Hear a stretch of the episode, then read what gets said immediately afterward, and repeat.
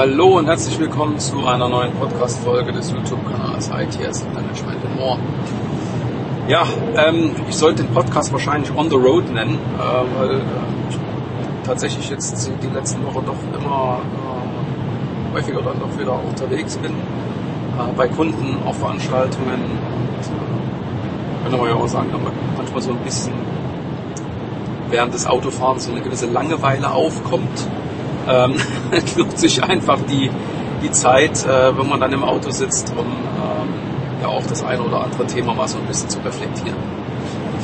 Ja, äh, ich komme übrigens gerade auch von einem Kundentermin und ähm, ich würde mal umreißen, wesentliches Thema in diesem Kundentermin war, Ausblick zu nehmen auf die ähm, ja, zukünftige Entwicklung im Bereich IT Asset Management, Software Asset Management, auch ganz konkret Lizenzmanagement. Und die Frage, die den Kunden beschäftigt hat, äh, im Wesentlichen war, ja, wie viel Personal brauche ich eigentlich für das, was ich jetzt hier aktuell an Grundlast habe, an Themen, die ich bearbeiten muss?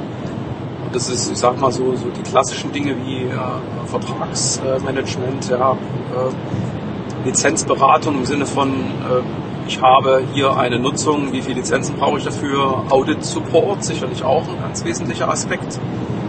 Äh, hier und da sicherlich Mitwirkung in bestimmten Prozessen wie äh, eine Art Vorklärungsprozess oder wenn es um konkrete Beschaffungen geht, dass man dann natürlich entsprechend mitwirkt. Und dafür hat der Kunde jetzt äh, Mitarbeiterinnen und Mitarbeiter, die, ich sage es mal, mit, sicherlich mit einem gewissen Herstellerfokus dann eben diese Aufgaben übernehmen.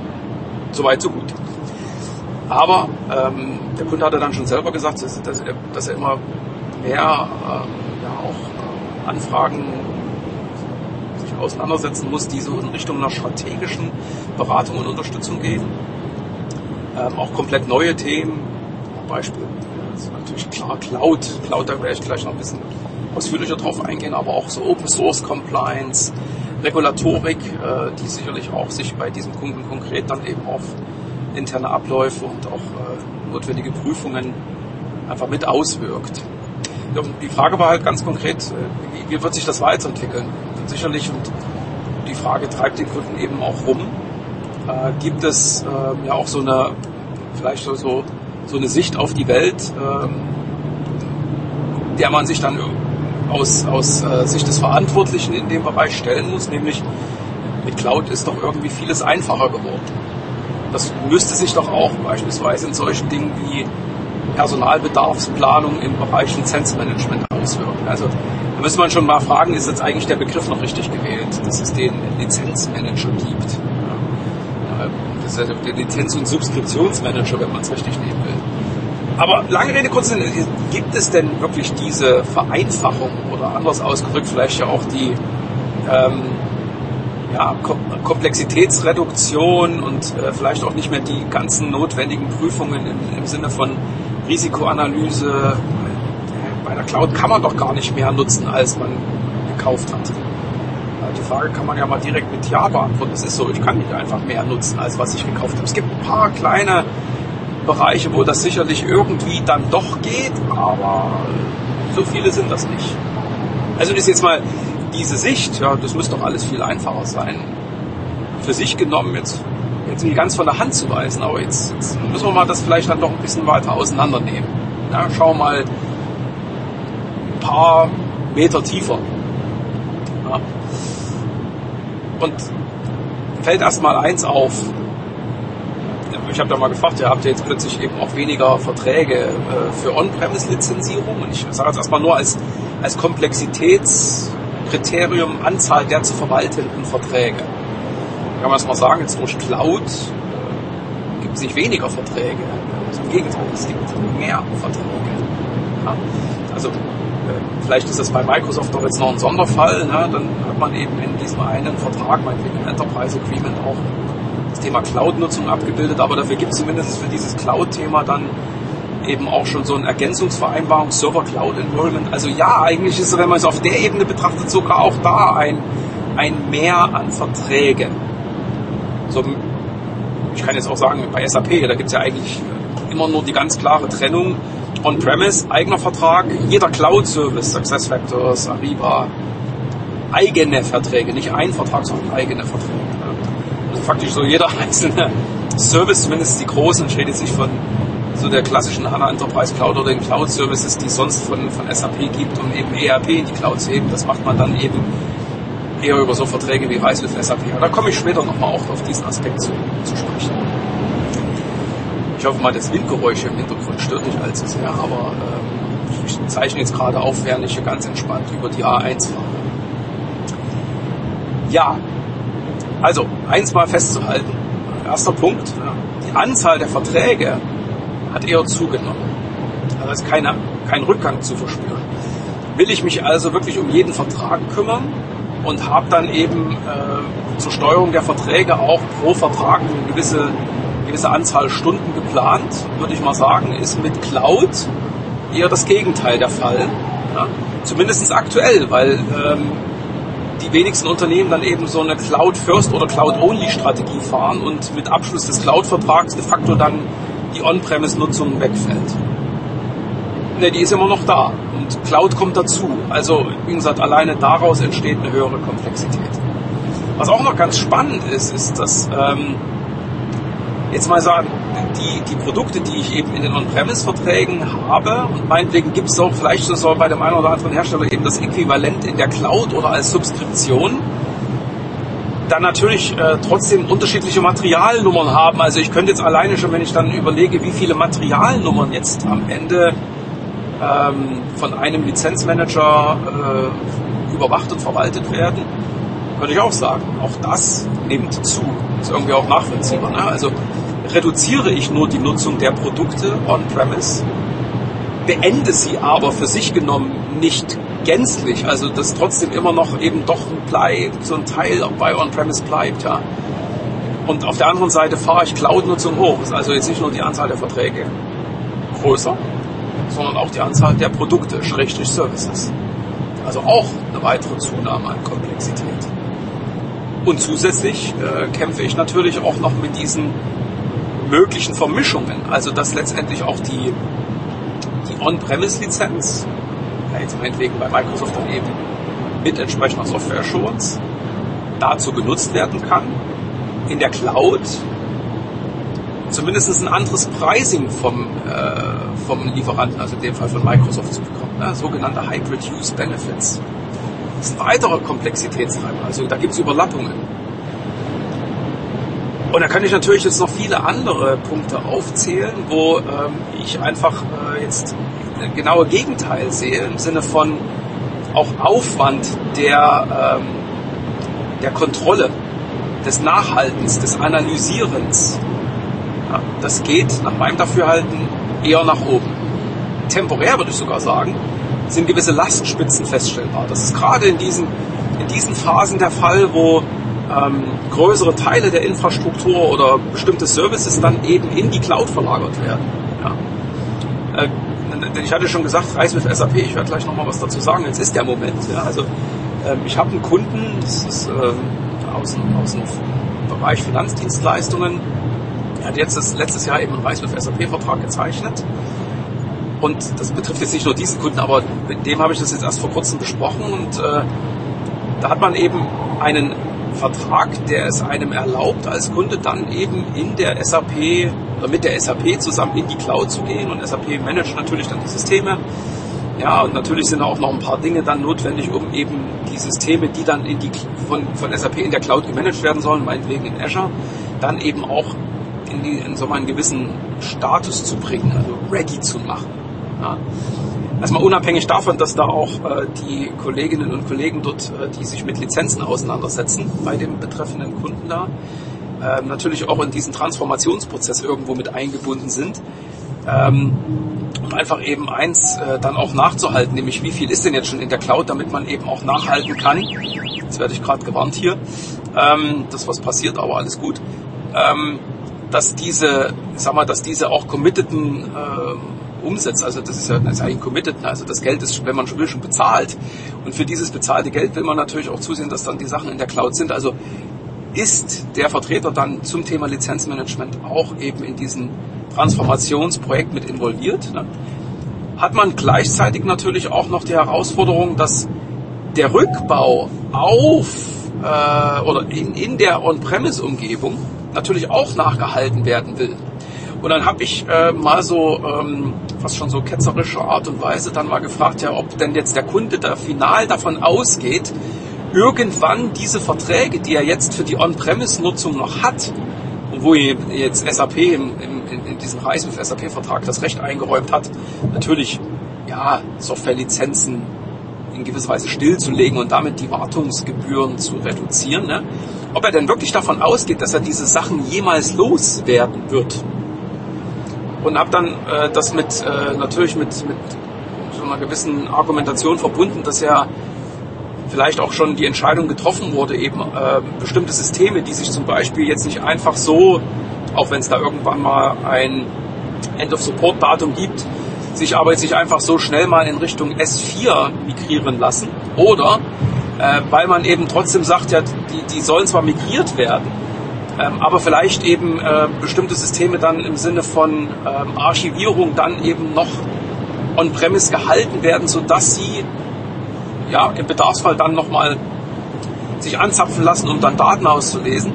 Und alleine für diese, ähm, ja, ich sag's mal ja auch, Anforderungen dann weiterhin ein Vertrag notwendig wäre, um diese Fälle der On-Premise-Nutzung, die sind ja jetzt nicht von der Hand zu weisen, das, also das wird sicherlich viele anderen Kunden auch so gehen, dann eben äh, weiterhin noch diesen Vertrag notwendig machen.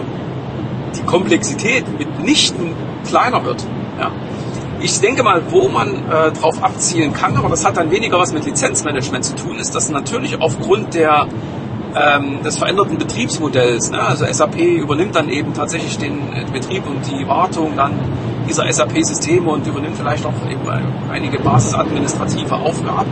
Da könnte ich sagen, klar, da geht der Aufwand zurück im Lizenzmanagement, Software Asset Management, IT Asset Management sicherlich nicht. Und alleine schon aus der äh, Idee heraus, dass natürlich auch hier äh, die, die meisten Hersteller jetzt auch auf, ich sage jetzt mal, ja wirklich solche Commitment-Verträge gehen. Also man, man, sagt ja einfach nur hier, liebe SAP, das ist ungefähr das, was ich da machen will. Und die SAP sagt dann, oh, alles fein. Da gibst du mir jetzt äh, jedes Jahr so und so viel 100.000 äh, oder Millionen Euro und dann kannst du dich, lieber Kunde, ja austoben. Da gibt es gewisse Vorlaufzeiten und natürlich, wenn du dann sagst, ich möchte es nicht mehr haben, sind solche äh, sag jetzt mal, ja, auch Rückbaumaßnahmen oder Deaktivierungsmaßnahmen vorher mitzuteilen und dann, ne, dann versuchen wir das natürlich in einer definierten Frist dann auch umzusetzen. Da gibt es auch SLAs in den, in den Verträgen mit Reisel SAP und so weiter und so fort. Und bei Microsoft könnte es dann noch viel dynamischer halten, ne? weil da ist ja eigentlich nur Microsoft, der die Plattform zur Verfügung stellt in Azure und dann kann ich jetzt sagen, ja gut, heute mache ich dieses System und dann morgen mache ich ein anderes. Ja. Ja, klar gibt es dann im Sinne der, der Kosten, die für die Nutzung des Systems entstehen, Einsparmöglichkeiten, die sich aus der, äh, ich jetzt mal, aus einer etwas längeren Bindung dann ähm, in ein bestimmtes Template heraus ergeben. Also so Reserved Instances und was sich alles da geht. Ja. Aber lange Rede, kurzer Sinn. Ich habe aber zumindest einen Gestaltungsspielraum.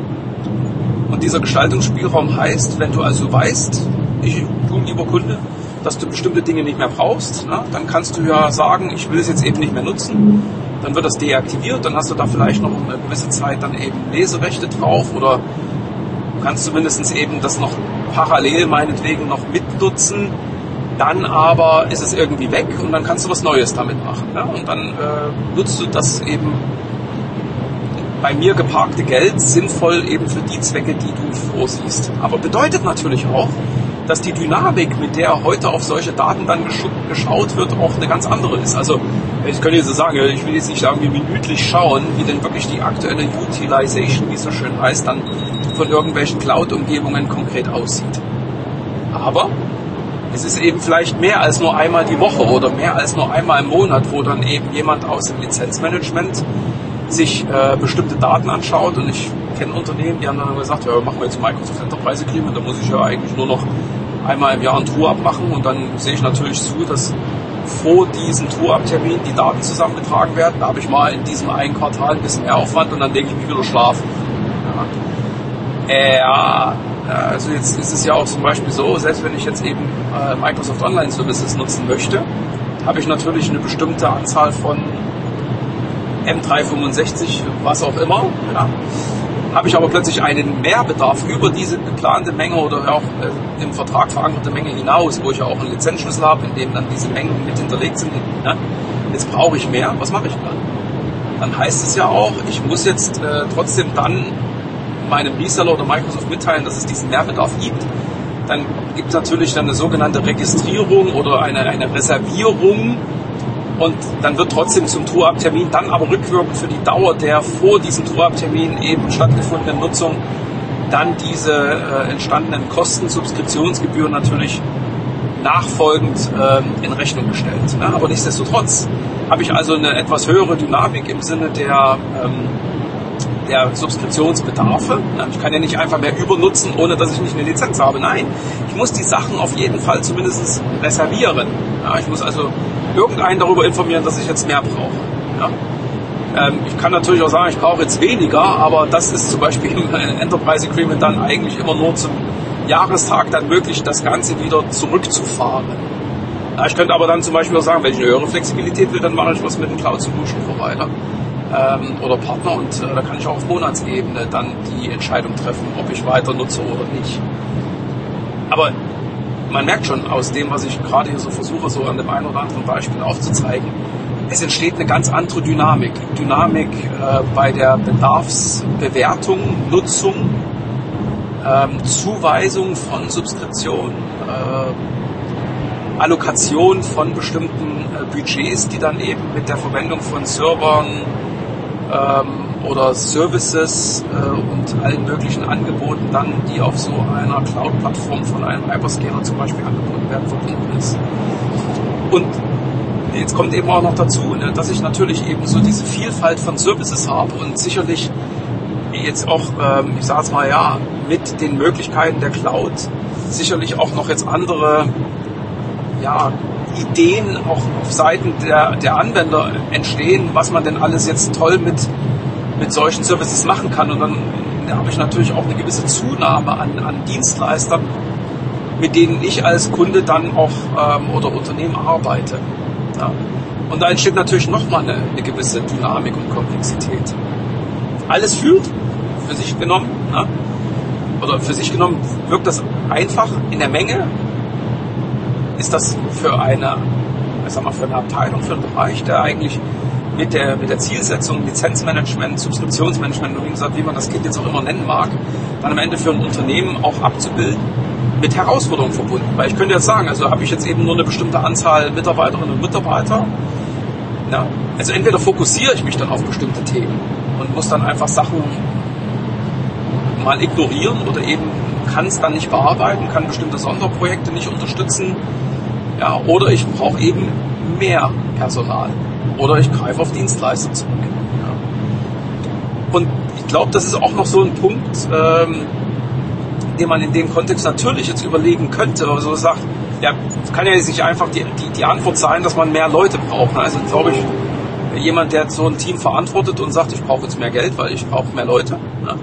Oder eben ein Dienstleister, der wird wahrscheinlich trotzdem erstmal ein gewisses Kopfschütteln ähm, auf der Gegenseite äh, verursachen, die eben dieses Geld dann freischaufeln müsste oder diese Budgets zur Verfügung stellen sollte. Ja. Ich glaube, dass es da einen Mehrwert daraus gibt, dass sich Leute darum kümmern und dass es nicht völlig außer, äh, sag mal, außer Rand und Band gerät. Ich glaube, das ist unbestritten. Ja. Aber dafür dann wiederum Geld in die Hand zu nehmen, das ist vielleicht dann trotzdem etwas, was sich nicht so leicht umsetzen lässt.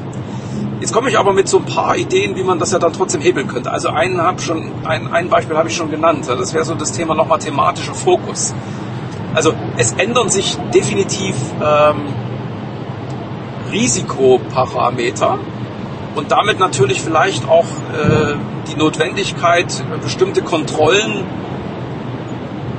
ja auch umzusetzen und vielleicht ist ja die Regelmäßigkeit dieser Kontrolle nicht mehr so gegeben. Also denken wir mal an das Thema Incompliance, also sozusagen eine Fehl- oder Falschlizenzierung, sodass man sagen könnte, ich habe jetzt einfach weniger von dem, was ich eigentlich ähm, vorliegen haben müsste, um eben aus äh, Lizenzsicht korrekt lizenziert zu sein. Da kann ich sagen, das ist ein Thema, das hat an Bedeutung abgenommen. Ja.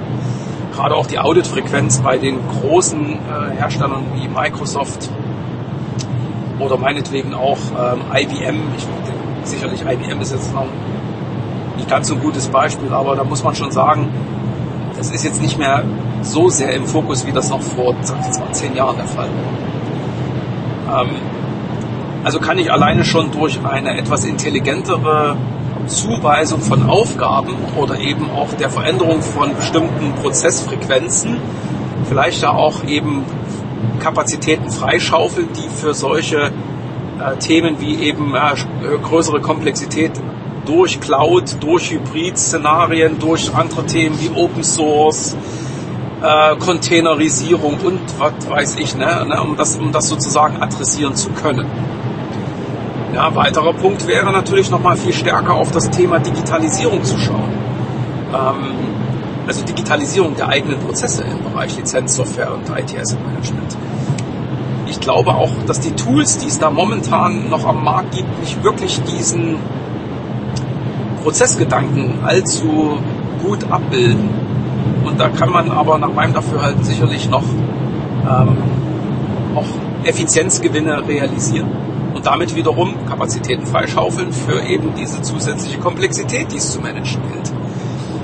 Und sicherlich haben die Tools auch Möglichkeiten, ähm, mit gewissen Automatismen, vielleicht auch hier und da mit künstlicher Intelligenz, ähm, den einen oder anderen Komplexitätszuwachs zu kompensieren, vielleicht sogar über zu kompensieren. Und zu guter Letzt, und das ist glaube ich auch noch viel der, der größere Stellhebel, muss man sich ja trotzdem die Frage stellen, warum haben wir eigentlich dann so viele kleine Services? Ist das wirklich so gut? Na, ich meine, es gibt sicherlich sehr konkrete Anforderungen, wo dann eben auch meinetwegen nur ein, zwei Spezialanbieter am Markt dann irgendwie diesen Service äh, auch meinetwegen als Cloud-Service anbieten und dann kann ich jetzt auch schlecht diskutieren, wenn eine Fachseite sagt, das braucht man. Ne? Mindestens einen dieser Hersteller sollte man dann irgendwie nutzen, dass man das auch tut. Aber die Frage darf ja erlaubt sein, muss man mit allen denkbaren Hyperscalern dann eben auch entsprechende Vereinbarungen haben. Also mit Azure, also Microsoft, mit AWS, mit Google Cloud und ich meine, mittlerweile denkt ja auch Oracle, sie können als Hyperscaler am Markt aktiv sein. Ja, also bieten auch Infrastruktur als Service an. Und da kann man auch Windows-Server laufen lassen. Also ganz spannend, da auch mal Fragezeichen dahinter setzen. Aber ja, und ähm, wie viele Hyperscaler will ich haben? Oder reicht nicht vielleicht, reicht nicht vielleicht zwei? Oder ähm, wie viele verschiedene Services für einen und denselben Anwendungsfall will ich im Unternehmen nutzen? Also brauche ich für das Thema Customer Relationship Management Microsoft Dynamics, Salesforce und Oracle CRM? Fragezeichen. Also was will ich damit sagen? Also kann man nicht eigentlich so grundsätzlich nochmal das Thema Komplexität anders denken und dann in Richtung Portfoliobereinigung auch Initiativen starten und damit, und das könnte ja auch ein Impuls sein, der aus dem Lizenzmanagement, Software Asset Management, IT Asset Management kommt, dafür sorgen, dann wieder mit der bereits bestehenden Kapazität und den bereits vorhandenen Kompetenzen dann auch wiederum mit eben verschiedenen Komplexitätsveränderungen äh, trotzdem gut zurechtzukommen.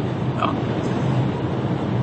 Eins ist sicherlich klar, also gerade solche Veränderungen im Bereich Portfolio oder eben den im Einsatz befindlichen äh, Softwareprodukten, Services, den dahinterliegenden ähm, Lieferanten. Ja, also was weiß ich, man nutzt, keine Ahnung, über 1000 verschiedene Services und äh, Softwareprodukte von mehreren hundert Lieferanten. Also ob man dann eben mit all dem weiter zusammenarbeiten will und muss, Fragezeichen. Aber wenn ich denn jetzt entscheiden würde, dass ich das bereinigen will, dann ist das natürlich jetzt nicht ein, Projekt, das machst du mal in einem Tag. Also das ist auch wiederum mit Aufwand verbunden. Und ich glaube, das ist, was viele Unternehmen scheuen. Also so eine Veränderung herbeizuführen, dann kommt wiederum der Druck, äh, dass man sagt, ja komm, ey, Lizenzmanagement, das müsst ihr da jetzt noch irgendwie hinkriegen. Ne? Und insofern sind teilweise diese Aussagen natürlich immer mit so einem gewissen, ähm, mit einer gewissen Distanz zu sehen und auch sicherlich eben tatsächlich mit den Argumenten, die ich gerade ja versucht habe, auch mal so in einen Zusammenhang zu bringen, dann auch vielleicht mit, äh, mit der Antwort zu belegen, nee, das geht nicht mit weniger, das geht nur mit mehr. Ja? Außer, und jetzt kommen sozusagen die Argumente, die helfen könnten, zumindest auf lange Frist, den, ja, den mit diesen Komplexitäten verbundenen Aufwänden irgendwie zu begegnen. Ne? Also nochmal, ähm, das große Thema Portfoliobereinigung oder eben, ich sag mal, Reduzierung der Softwareprodukte, Services auf das, was wirklich notwendig ist. Also wirklich mal so Capability Mapping zu machen und dann wirklich zu schauen, was, was wird wirklich vom Unternehmen auch sinnvoll genutzt. Wie viele Services gibt es eigentlich, wo die Nutzungsquote, und ich rede nicht von der Anzahl der User, sondern das, was der Service kann, ja, faktisch, oder was die Software kann, wie viel davon wird genutzt. Ja. Dass man dann vielleicht nach passenderen Lösungen Ausschau hält. Ähm, und dann natürlich die passende passendere Lösung noch implementieren. Das ist dieses große Rad, was man dreht. Ein bisschen kleiner gedreht, so im Sinne von Digitalisierung innerhalb vom Lizenzmanagement, also stärkere Implementierung, Verwendung von passenden, geeigneten Tools. Groß an die ganzen Toolkollegen da draußen. Da habt ihr nicht wirklich viele gute Lösungen dafür. Ich glaube, es gibt ein paar gute Ansätze, aber im Sinne von Prozessdigitalisierung ist das alles noch so ein bisschen, also kratzen an der Oberfläche. Ja. Äh, da kommt schon direkt so ein Warnsignal, also nach dem Motto, äh, kritisiert das nicht allzu sehr. Ich, ja, ich, ich möchte sagen, da gibt es ein paar gute Ideen, aber ich glaube, ähm, oder mich wundert es nicht. Ich habe jetzt auch diese Woche mit einem anderen Kunden gesprochen, wirklich ein großer Kunde mit ähm, über 100.000 IT-Usern weltweit. Äh, die haben sich Bots gebaut, ja, um zum Beispiel bestimmte äh, Portale von, von ähm, Anbietern von Cloud-Services auszulesen. Also äh, weil dort die Auswertung dann eben, äh, die eigentlich standardmäßig dort äh, in den Dashboards bereitgestellt wird, fehlerhaft ist, nachgewiesenerweise fehlerhaft ist. Ähm, und bauen dann eben äh, solche, solche Lösungen sicherlich auf Basis von irgendwelchen Low-Code-Application-Plattforms. Ja um dann aus diesen schlechten Daten bessere Daten zu machen. Aber ich will das nur aufzeigen, dass man ja, genau eben hier so ein Beispiel von Prozessdigitalisierung sieht, weil sie auch sagen, wenn ich mich jetzt jedes Mal damit auseinandersetzen muss, diese Daten mir zu ziehen, und das sage ich jetzt auch mal, ja, selbst wenn ich das dann eben in einem Tool mir anzeigen lasse, ist es ja trotzdem, ich sage es mal in dem Sinne fehlerhaft, weil eben die, die Daten, die eigentlich von dem Portal bereitgestellt werden und nur von dem Tool anders visualisiert, aber nur durchgereicht werden, dann natürlich ja, noch eine weitere Analyse bedürfen. Das ist nicht wirklich eine gute Prozessdigitalisierung. Aber lange Rede, kurz Sinn. Das ist noch ein Gestaltungsfeld. Ja, das Digitalisieren von Prozessen im Lizenzmanagement, im Software Asset Management, im IT Asset Management. Gerade so das Thema Datenaufnahme, Datenanalyse, ähm, Ableitung von, äh, von Berichten kann man, glaube ich, noch äh, intelligenter lösen. Sicherlich auch über andere ähm, Operating Models, also beispielsweise durch Hinzuziehung von Dienstleistern oder die stärkere ähm, Verpflichtung von Dienstleistern, auch gerade denen, die Services bereitstellen, hier eben auch gute, verwertbare und auch korrekte Daten zur Verfügung zu stellen. Ja. Da kann man, glaube ich, auch noch was hebeln. Und ich sage nochmal, auch mit einer anderen Fokussierung auf bestimmte Themenbereiche oder Prozessschritte, die in der Vergangenheit eine höhere Priorität hatten. Ja, also ich sage nochmal sowas wie Compliance-Kontrolle ja, wie gesagt, da gibt es Gegen, äh, den Gegeneffekt dann eben von einer Art Kostenkontrolle. Ne? Unter anderem dann eben ähm, abgebildet auch in diesem äh, FinOps-Ansatz, äh, das für mich so eine Spezialisierung im Bereich IT-Asset Management ist.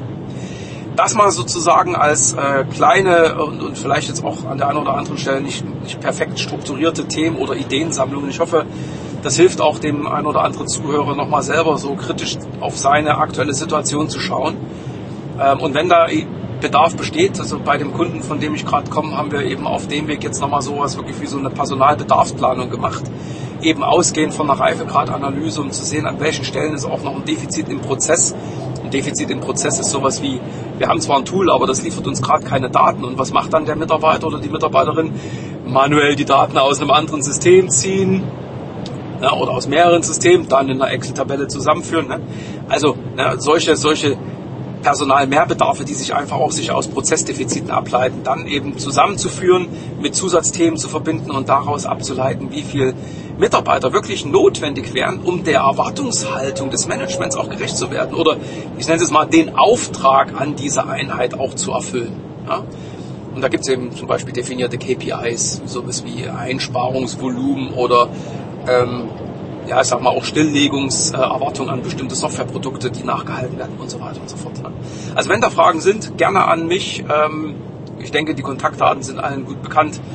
Und ansonsten wünsche ich allen noch eine schöne Zeit und bis zum nächsten Podcast. Dankeschön fürs Zuhören. Bis dahin.